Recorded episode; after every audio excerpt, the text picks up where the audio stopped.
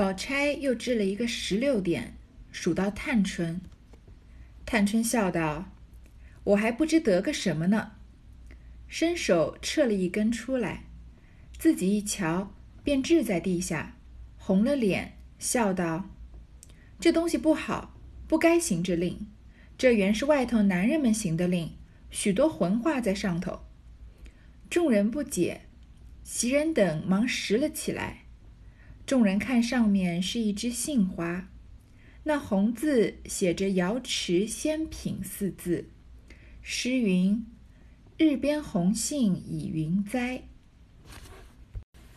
宝钗已经抽过他的花签了，接下来他又执了一个点，数到就是探春。探春就自己伸手，这个拿了一根签，然后看了眼呢，就扔在地下，脸都红了。为什么呢？这个探春就说啊，这个东西不好，这个令不应该这样行的。因为这些花签呢，本来是外面男人们行的令，那男人们说话呢，在那个年代可以比女性多很多的自由，所以很多时候就是呃更开放一点。所以这个东西，探春认为这个话放在她身上，对于女孩子来说有一点呃不太好意思。大家呢就很奇怪，她说是什么意思？看到上面啊是一枝杏花，上面写着是“瑶池仙品”四个字。瑶池，我们都知道，以前看这个《西游记》啊，或者其他一些神话故事，这王母娘娘的仙池就是瑶池。那瑶池仙品就是这个仙池里面的仙女。这里把探春啊比作瑶池的仙女。诗诗写的是呢，“日边红杏已云栽”。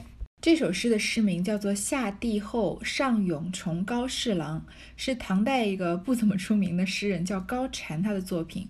这首诗全句只有四句。天上碧桃何路种，日边红杏倚云栽。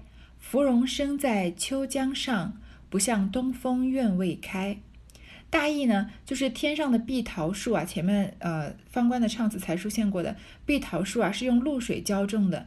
那日边的红杏，这个杏花呢，是倚着云彩而栽的。芙蓉花生在生长在这个秋天的江边，不必去向春风抱怨这个花不开。其实这首诗的意思呢。呃，是远远高过它这个表面要字面上表达的意思的。其实前两句就是比喻别人考中了进士，然后他很羡慕天上的碧桃啊，还有日边的红杏啊。但是这些东西呢，都是依靠着别的东西而盛开的。比如说碧桃树要用露水浇种，那红杏呢是要倚着云彩而栽的。其实委婉含蓄的表达了那个年代对于这个借皇家权贵的嗯考上功名的人不满。这个。说通俗一点，就是开后门。你这个大家都要上这北京大学，然后比如说对于女吧，这个满分七百分的，你要考六百五十分才能上北京大学。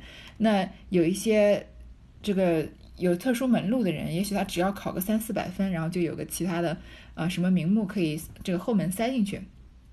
所以，呃，前两句呢是在表达。这个羡慕，同时也有不满。那后两句呢，比喻自己这个自信和进取的态度，也希望能得到这个达官贵人的赏识的意思。就说我自己是作为芙蓉花呀，我生在秋天的江边，我不必去抱怨这个花不开，就我自己没有什么可以依靠的。但是我自己也要这个自立自强啊。那这首诗到底是要表达探春个什么意思呢？我们先往下面看。祝云得此千者。必得贵婿，大家恭贺一杯，共同饮一杯。众人笑道：“我说是什么呢？这签原是闺阁中取系的，除了这两三根有这话的，并无杂话。这又何妨？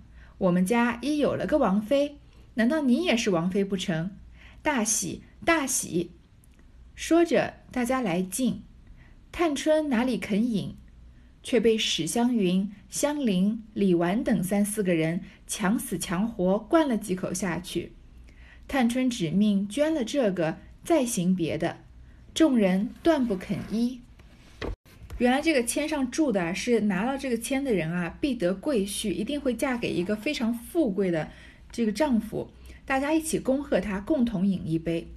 大家就笑起来，说：“我说是什么呢？探春在这里，这个花签一听就是女孩子行的令。探春印在前面说啊，是外面男人行的令，所以有混话，所以大家就觉得奇怪，说这个签啊是闺阁中取系的，除了有两三根是在跟这个呃姑娘们的这个终身大事有关，其他的呢并没有什么杂话。探春却硬说有浑话，对吗？说这有什么关系啊？那贾家已经有了个王妃了呀，是贾元春，难道探春也要当王妃吗？这句话为什么会这样出来呢？因为日边红杏已云栽，一般来说，太阳啊，一是形形容古代君王才会称他们为太阳。那日边将来要嫁到日边，就是在帝王之侧的意思。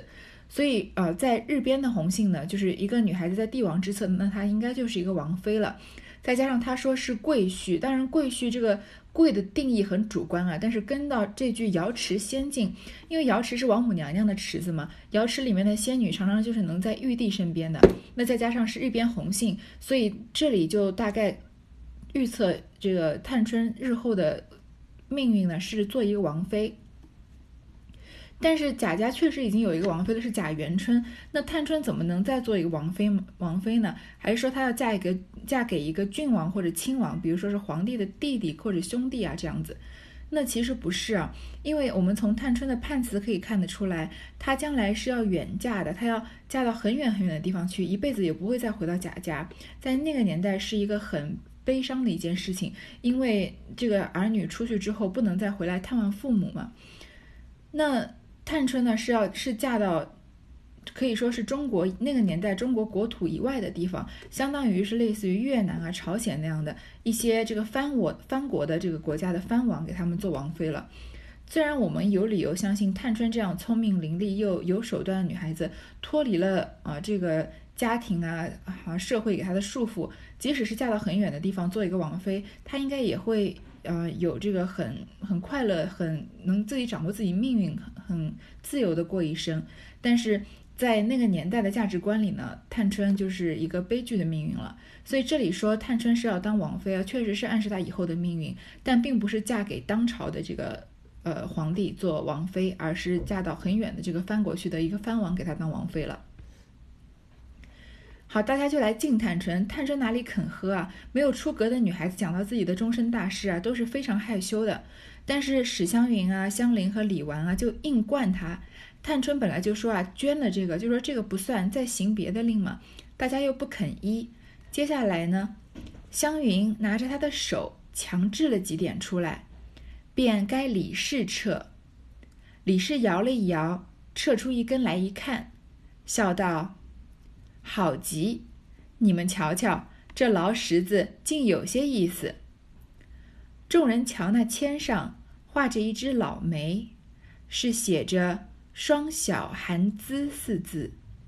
那一面旧诗是“竹篱茅舍自甘心”。探春不愿意继续玩这个游戏，那湘云拿着她的手啊，抓着她的手，强行的掷了个点数。接下来就是李纨，李纨拿出了一根签呢，他就说啊，真好极了，这个劳什子上面竟然有这些意思。原来他抽到的这签啊，上面是一支梅花签，而且是一支老梅，上面写着“双小寒姿”四个字。这四个字，我们即使不去剖它的意思，光看这个字面，也能感觉到是说在冬天的这个早晨啊。一一束寒梅独自矗立在雪中的这样的风景，有一种这个苍凉又孤独的感觉。上面写的那首旧诗那句呢，是“竹篱茅舍自甘心”。这首诗是出自宋代王琦的一首叫做《梅》的诗。这首诗里面啊，没有一个梅字，但是处处基本上都是在写梅。一全诗呢，只有这个七言绝句啊，就是二十八个字而已。不受尘埃半点轻。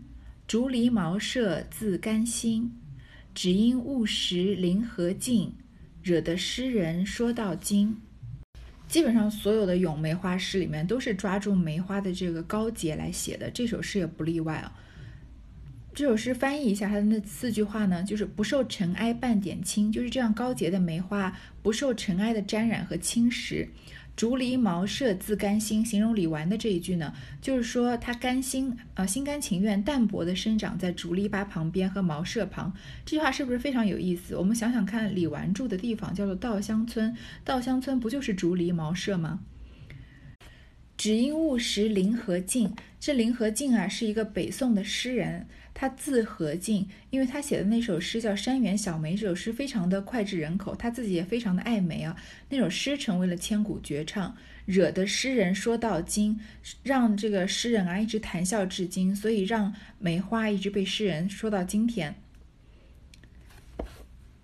这里形容李纨也是很符合书里面一贯对李纨的描写，因为她在嫁给贾珠之后生下贾环不久，贾珠就去世了，所以她就守寡嘛，然后她就孤身一人，就有梅花那种孤独的感觉。然后她的性格呢又非常的高洁，所谓的高洁是符合那个年代的价值观，因为她读一些女女训啊、女烈啊这样的书长大的，所以一心的就是呃相夫教子，丈夫没有了就一心的教子了。所以这句“竹篱茅舍自甘心”啊，即使在竹篱边、茅舍旁也心甘情愿，这正好就是李纨的写照。她就是心甘情愿的过着一种这个深入浅出的生活，然后一心一意的照顾自己的孩子，不受尘世中俗事的半点沾染。让他去管呢，确实他也管得不好，他也不愿意管这样子。祝云自饮一杯，下家直头。李纨笑道：“真有趣，你们治去吧。”我只自吃一杯，不问你们的兴与衰。说着便吃酒，将头过与黛玉。这个签的注是说自己喝一杯，再让下家来掷骰子。李纨就说啊，你们去掷吧，我喝一杯，不问你们的兴与衰。你看这句讲的也，嗯，有一点文绉绉，也挺特别的。说我不管你们兴还是衰，但是其实就是说我也不管你们要怎么玩。确实就。好像李纨看到了这句梅花签，好像也把自己的身世写写照出来。他也觉得好像自己像梅花一样，只要过好自己的日子，就不用管外界的事情。然后呢，就把这个骰子啊给黛玉。黛玉一掷是个十八点，便该湘云撤。湘云笑着，宣拳鲁袖的伸手撤了一根出来。大家看时，一面画着一只海棠。提着“香梦沉酣”四字，那面诗道是“只恐夜深花睡去”。黛玉是李纨的下家，她执的这个点啊，接下来是湘云。湘云，你看她拿签的样子都跟人不一样。大家都是说伸手撤一根，伸手拿一根啊。她宣拳撸袖，伸手撤了一根，把袖子一撸，撸到好高，就像个男孩子一样。很符合湘云这样活泼开朗的性格。大家一看呢，湘云的花是一只海棠花，上面写着“香梦沉酣”，睡得很香甜。那首诗呢，写的是“只恐夜沉花睡去”。这首诗就比较有名了。这首诗是宋代诗诗人这个苏轼的作品，叫做《海棠》。我们以前应该也是学过的，如果没学过，可能也是在补充课本上看过吧。但是总之就是觉得这首诗非常熟，也是一个七言绝句啊。东风袅袅泛重光，香雾空蒙月转廊。只恐夜深花睡去，故晓高烛照红妆。这首诗的意思呢，就是袅袅的东风啊，吹了吹动了淡淡的云彩，露出了月亮。那月光呢，也是淡淡的，花朵的香气啊，融在这个朦胧的雾里面。而月亮呢，已经移过了院中的回廊。由于呢，我只是害怕在这深夜时分花儿就会睡去，因此我就燃着高高的蜡烛，让这个花照亮我的这个呃走廊，不肯错过欣赏这个海棠花盛开的好时机。哎，这首诗非常符合湘云的命运啊，就处处联，处处表现一种诗人对海棠花的怜惜，好像是海棠花的花期很短暂，然后。嗯，夜一深啊，花就会睡过去。那诗人因为怜惜，所以照着蜡烛，让它的光亮照亮这些海棠花，不能错过海棠花盛开的时机。我们觉不觉得湘云也像是一一朵这个盛开的海棠花？她的性格就是整个是很外放的，所以这她的这个嗯夺目啊，是要让全世界都看见的。但是很悲惨的是呢，她虽然嫁到一个非常好的夫婿，但是那个夫婿很快就去世了，所以她快乐的绽放的时间啊也非常的短暂。嗯，所以这里诗人表现对海棠花的怜惜啊，其实也是从我们读者方面是对湘云这样子一个女孩子曾经有过这么大名大放、这么快乐、这么无忧无虑的日子，然后最后却要好像变成枯萎的花朵，随着这个丈夫的去世啊，然后贾家的败落，然后就。就好像青春也跟着枯萎了一样，觉得非常的可惜。所以我们也希望在香云她的青春正盛开的时候，我们也恨不得燃着高高的蜡烛，不要错过这个海棠花盛开的时机一样，对吗？可是这些在故事里的人啊，他们却对以后的命运一无所知，只是现在在这里非常快乐的庆祝贾宝玉的生日而已。黛玉笑道：“夜深两个字改十两两个字。”众人便知他打趣白日间湘云醉卧的事，都笑了。湘云笑指那自行船与黛玉看，又说：“快坐上那船家去吧，别多话了。”众人都笑了。因看祝云，纪云香梦沉酣，撤子谦者不便饮酒，只令上下二家各饮一杯。湘云拍手笑道。阿弥陀佛，真真好签。恰好黛玉是上家，宝玉是下家，二人斟了两杯，只得要饮。宝玉先饮了半杯，丑人不见，递与方官，端起来便一扬脖。黛玉只管和人说话，将酒全折在树鱼内了。黛玉这里取笑湘云啊，说是。只恐夜深花睡去的“夜深”两个字啊，要改成“石梁”两个字。不要说夜深了，是石头梁，只恐石梁花睡去。他就是在拿湘云开玩笑，因为湘云白日白天的时候不是，嗯，在这个花丛中睡着了嘛，在这个大石板上面枕着一包花就睡着了，大家就都笑了。那湘云呢，也反唇相讥啊，她指着船。这个湖上的自行船传给黛玉看，说：“你赶快坐着那个船走吧，不要多话了。”这里是讽刺什么事情呢？就当时紫娟跟这个试探黛贾宝玉的时候，说这个林妹妹要坐着船走了，所以贾宝玉吓得把这个桌子上面船的摆设啊，所有的船全部都收起来。这这些船都是要带黛玉走的，对吗？所以闹了一个，当时大家都很紧张啊。但是事后呢，大家就常常拿这句话开玩笑了。所以这里是湘云的这个反唇相讥，大家也都笑起来了。这个海棠签上的注呢，是说，既然是说睡梦香甜啊，香梦沉酣啊，那拿到这个签的人就不用喝酒，他的上下两家各饮一杯。那香云就很高兴，正好就整到了宝玉和黛玉了，两人就只好喝。这两人的这个动作都很好笑，宝玉就先喝了半杯，看别人没看啊，就把这个酒递与方官，因为方官不是说嘛，我到时候是要痛喝一场的，你不要拦我。然后他把酒给方官端起来，就一扬脖，可能也是拿袖子挡了一挡，所以大家都不知道他其实没喝，只喝了半杯。那黛玉呢，她也在那这个做小动作，她只管着跟人说话，把酒啊全部都倒在漱盂里面了，漱口的这个痰盂里面了，所以两人都没有喝完。湘云便啜起头子来，一直个九点，数去该射月，射月便撤了一根出来，大家看时。这上面一只，这面上一只荼蘼花，提着“韶华盛极”四字，那边写着一句旧诗，道是“开到荼蘼花事了”。下来是麝月抽这花签啊，他抽的这根是一只荼蘼花，荼蘼花是一种白色的花，它是蔷薇科的一种。也许是“荼蘼”这个名字好听，也许是它的意思啊。这个“荼蘼”这两个字经常用在歌词里面，什么“开到荼蘼”啊这样子。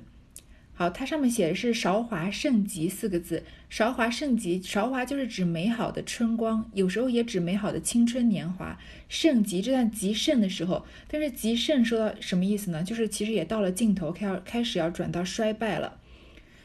那一句旧诗呢，就是“开到荼蘼花事了”。又是宋朝的王琦的一首诗啊，呃，叫做《春暮有小园》，也是七言绝句。一丛梅粉褪残妆，涂抹猩红上海棠。开到荼蘼花事了，丝丝天极出梅墙。其实就是说啊，嗯，梅花零落的时候，像少女卸去妆一样的时候，就是前面讲梅花不是冬天开的吗？所以梅花去梅花谢掉之后啊，就海棠就要开始开了。海棠是湘云抽到的签，海棠刚开始开呢，嗯，等到梅涂呃海棠花开的时候，它就像少女刚刚涂抹了这个新鲜的胭脂一样那么艳丽。但是不过多久呢，荼蘼开花以后啊，一春的花事已经终结，因为有传说说荼蘼花是春天尾端最后才开的花，所以荼蘼开完花之后，春天也就结束了。唯有丝丝的天极之树又长在这个梅墙之上了，就是最后只剩了叶子啊，或者一些藤本植物在这个亭栏中供大家观赏了。祝云：在席各饮三杯送春。麝月问怎么讲？宝玉愁眉，忙将签藏了，说：“咱们且喝酒。”说着，大家吃了三口，以冲三杯之数。注里面就说啊，大家每个人一起喝三杯送春，因为开到荼蘼花事了，春天要结束了嘛，大家要送走春天。麝月问这样怎么办？三杯是不是很多？但是麝月可能问的不深。你看宝玉愁眉，为什么愁眉呢？为什么忙将签藏了呢？说咱们且喝酒呢，然后吃了三口啊，冲三杯。这个开到荼蘼花事了，已经是很直接的这个寓意了。因为在这个状况下，贾府的衰败已经是人人都能看得出来了。前面不管是嗯。就小心小心谨慎的薛宝钗，冷眼旁观的薛宝钗已经跟贾宝玉说过了一些这个很多的事情吧。仆人也经常说，连这个不太管事情的林黛玉都能看出来，这个是呃贾家正在世风日下，正在走向衰败。所以大家虽然还在庆祝，虽然还在欢饮宴啊，但是。这样往衰败的这个趋势是完全不可避免的，每个人心里面都知道，但是就是要在衰败之前，年轻的这个男孩女孩们聚在一起，尽情的狂欢，尽情的庆祝他们的青春的盛放。可是，在庆祝的同时，心里又有一块遗憾啊，就缺了一角，就知道这是知道这是这个末日的狂欢了，一切都在慢慢的走向这个颓唐。所以，当他们看到开到荼蘼花事了的时候，看到柱上面写说。饮三杯送春的时候，送春首先有可能是在暗示要送走迎春，因为迎春很快就要嫁人了。那在迎春嫁人的时候，贾府的衰败就更加的剧烈。呃，还有一个送春，就是送走春天，送走青春，也就是送走贾府最繁华的时光，要开始迎接接下来一切的不好的祸事了。所以麝月也许没有想到那么多，那为什么这个签由麝月来抽到呢？因为有人预测八十回之后啊，在贾府衰败以后，袭人嫁给了蒋少，呃，这个蒋玉菡，晴雯是在八十回可见之内就已经去世了，然后麝月是陪在宝玉身边，经历衰败的这个丫这一个丫头，最后宝玉离开薛宝钗，然后也离开了麝月，自己就出家去了嘛，所以麝月是呃到了麝月以后啊，大家这个贾府的繁华已经。到了结尾，因为麝月一直留到贾府衰败以后的时时光，所以这支签由麝月来抽。那因为这支签的寓意啊，非常的不祥，所以宝玉愁愁眉苦脸，把赶快把签藏了，说我们就喝我们的，不要管这么多。大家就喝了三口，假装是三杯了。麝月一至个十九点，该香菱，香菱便撤了一根并蒂花，提着连春绕瑞。那面写着一句诗，道是“连理枝头花正开”。好，香菱抽到一个并蒂花，是不是很像前面斗草的时候他说的这个并蒂林和贾宝玉说的是夫妻会啊？上面写着“连春绕瑞”，也是就着并蒂花提的一个很吉祥的话，暗喻美好吉祥的意思。写着啊，“连理枝头花正开”。我们要是看字面意思，好像就是枝头连理的靠在一起的花正在开放，好像也是一个很吉祥的寓意。那是不是在这一切在暗示悲剧命运的同时，香菱反而抽到了一支好签，所谓的上上签，她将来的命运是好的呢？其实并不是啊，这只是曹雪芹在这里可以说比较狡猾的，呃，做了一个小陷阱，让真正能懂的人才能读得懂。这首诗呢，叫做《落花》，是南宋女诗人朱淑珍的一首七言绝句。这首诗的全诗呢是：连理枝头花正开，杜花风雨变相催。愿教青帝常为主，莫遣纷纷点翠台。第二句这个你要注意，第二句“杜花风雨变相催”，这个“杜”就是嫉妒的“妒”。这首诗的全诗意思呢，就是连理枝头的花呢正在开放。但是妒火中烧的风雨啊，不想让花开放，所以就要毁坏这个连理这个并蒂的花儿。然后我希望啊，传说中春这个春天的春神是叫青帝，希望春春神青帝啊，你要为花做主，千万不要让花散落了青苔，消失了它的芬芳啊。所以虽然曹雪芹这里不管是花签的题还是那个诗面，看上去都是很吉祥，其实呢，他是要说这句诗里面的其他几句“杜花风雨变相催”啊，因为。有嫉妒的妒火中烧，嫉妒的风雨要把这个花毁掉。那这个风雨是谁呢？就是呃，就是这个判词里面，自从两地生枯木的这个夏金桂啊。后来薛蟠娶了这个夏金桂，夏金桂因为香菱早已经是薛蟠纳进来的妾，所以夏金桂她嫉妒心非常强，所以非常呃折磨香菱，最后把香菱给折磨死了。所以香菱呃。夏金桂就是这个杜花风雨摧残了这个连理枝头的，可以跟薛蟠过上一些好日子的香菱。你想想看，薛蟠前前面是个道二不着五的人，道三不着五吧，还是说道三不着两？不太清楚这个歇后语。反正就是一个很不上路子的人，也是个草菅人命的人，可以说是没有什么优点。但是他自从被柳湘莲打了觉悟了之后呢，似乎就是要就是要转好了，似乎也许。未来就会变成一个可靠的男人了。虽然他之前做的错事，我们不能把它抹消掉，但是也许薛蟠回来之后，嗯，就成为这个薛家的主心骨。也许香菱可以跟他做一个做一对并蒂莲花，做一对和睦的夫妻，或者即使是妾也能得到这个尊重，因为宝钗也是对香菱非常的好嘛。是不是一切都要往好的方向发展了？结果呢？因为他娶了这个夏金桂，是一个非常狠毒、嫉妒心非常强的女人，所以把香菱啊就这么折磨死了。所以香菱的这个命运啊，其实是，嗯，表面上看上来是连春绕瑞啊，好像非常的喜庆，但是暗暗的藏着他日后的这个危机，甚至是有生命的危险。祝云：花贺撤者三杯，大家陪饮一杯。因为这个。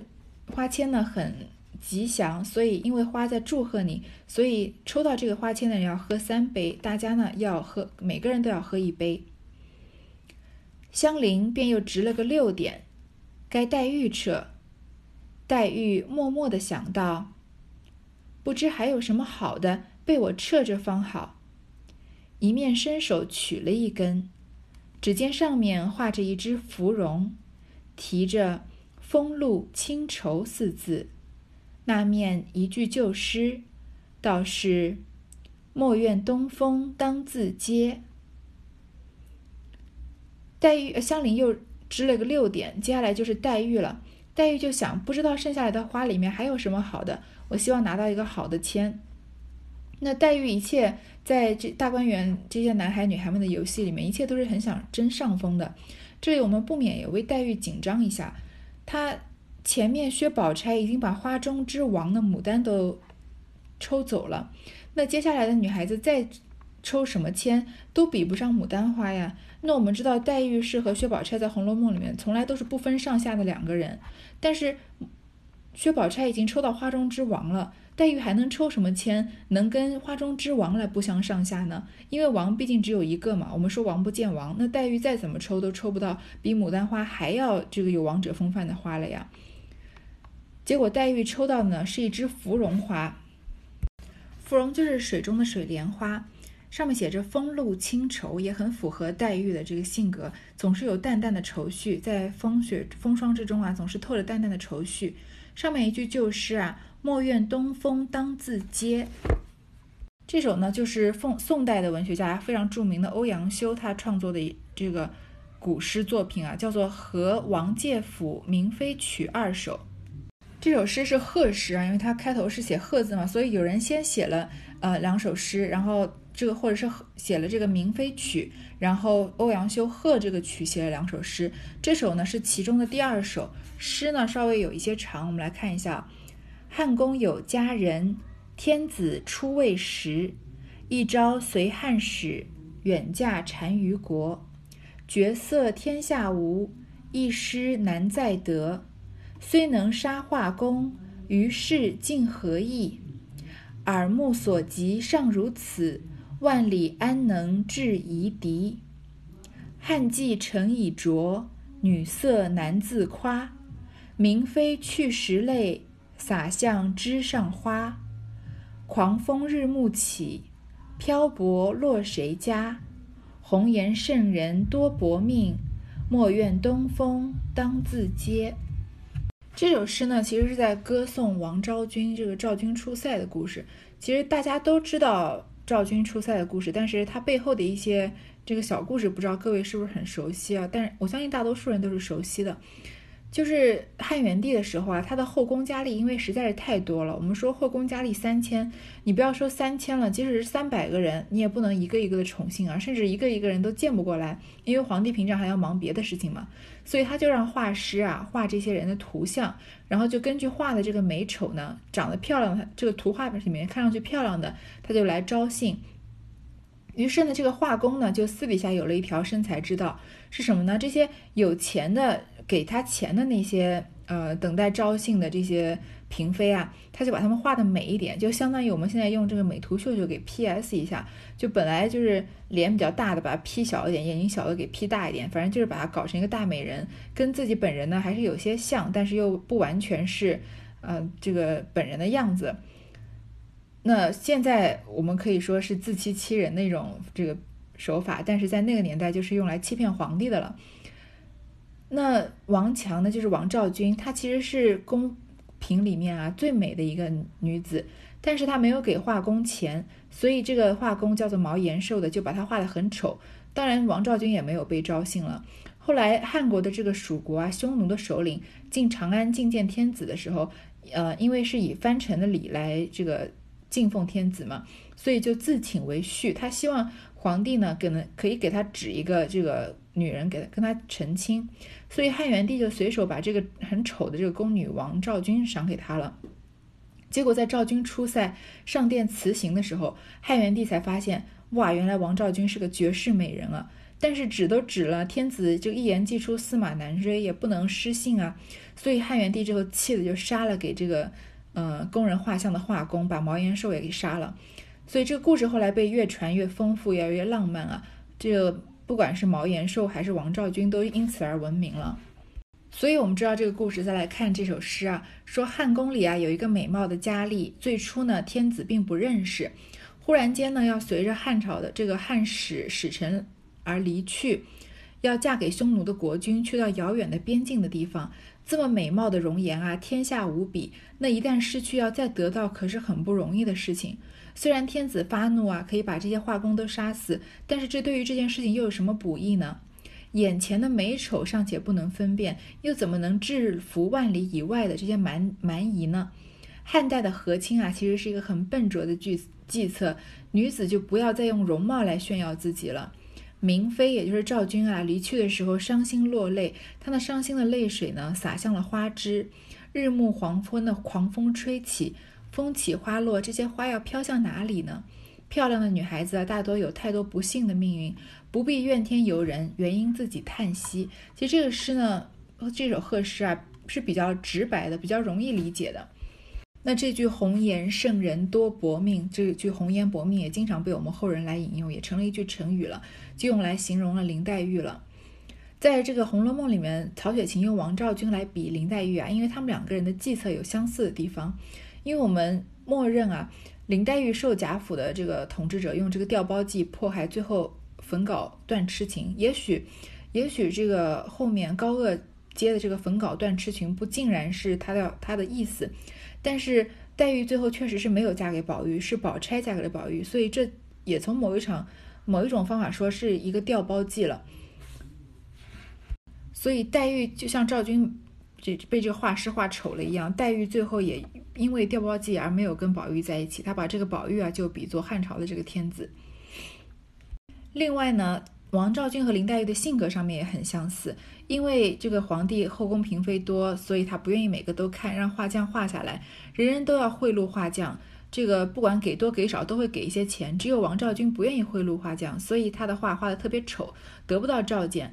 那林黛玉是不是也有这样孤高的叛逆世俗的性格特征？我前面说过，林黛玉和贾宝玉都相相当于是封建统治的这个挑战者，他们就是要反对这个他们认为不合理的事情，即使这个事情是大多数人认为是对的，而且他也不是很善逢迎贾府的家长啊，比较孤高傲世，所以。导致被摧残，最后他的命运啊就陨落了。那红颜圣人多薄命，莫怨东风当自嗟，也是表达了曹雪芹对林黛玉命运的同情，还有他追求精神自由的赞美。但是又说啊，嗯，其实又说，其实你的悲剧是自己自己的个性使然形成的，你不要这个再去怪别人。那林黛玉的悲剧确实是有它的必然性的，对吗？所以我们这里一看，林黛玉是一只水芙蓉啊，我们就更加理解曹雪芹这里的精妙之处了。啊，原来虽然牡这个薛宝钗是牡丹花，虽然这个世界上所有的花都比不上牡丹花了，因为牡丹是万花之王嘛，但是林黛玉。抽到芙蓉啊，芙蓉花是在水里开的，它不需要跟陆地上的这一些花来争奇斗艳，它只要在水中静静的自己开放就好了。所以在这方面来说，我们也不能说水芙蓉就输给了牡丹花。所以曹雪芹在这里让他们抽花签啊，林黛玉抽到水芙蓉，在贾宝玉抽到呃，在薛宝钗抽到牡丹之后啊，是个非常精妙的写法了。祝云自饮一杯，牡丹陪饮一杯。众人笑说：“这个好极，除了他，别人不配做芙蓉。”黛玉也自笑了，于是饮了酒，便掷了个二十点，该着袭人。这个签上说啊，自己喝一杯，抽到牡丹的要陪饮一杯，薛薛宝钗要陪着喝一杯，是不是？你看，又把他们两个人单独拎出来。大家都说这个很好，因为除了林黛玉呢，别人也不配做芙蓉花，也不配被比作王昭君。林黛玉也笑了。接下来啊，就是袭人了。好，袭人的花切呢，因为承接后面的剧情，再加上时间的关系那，我们就下一段再读了。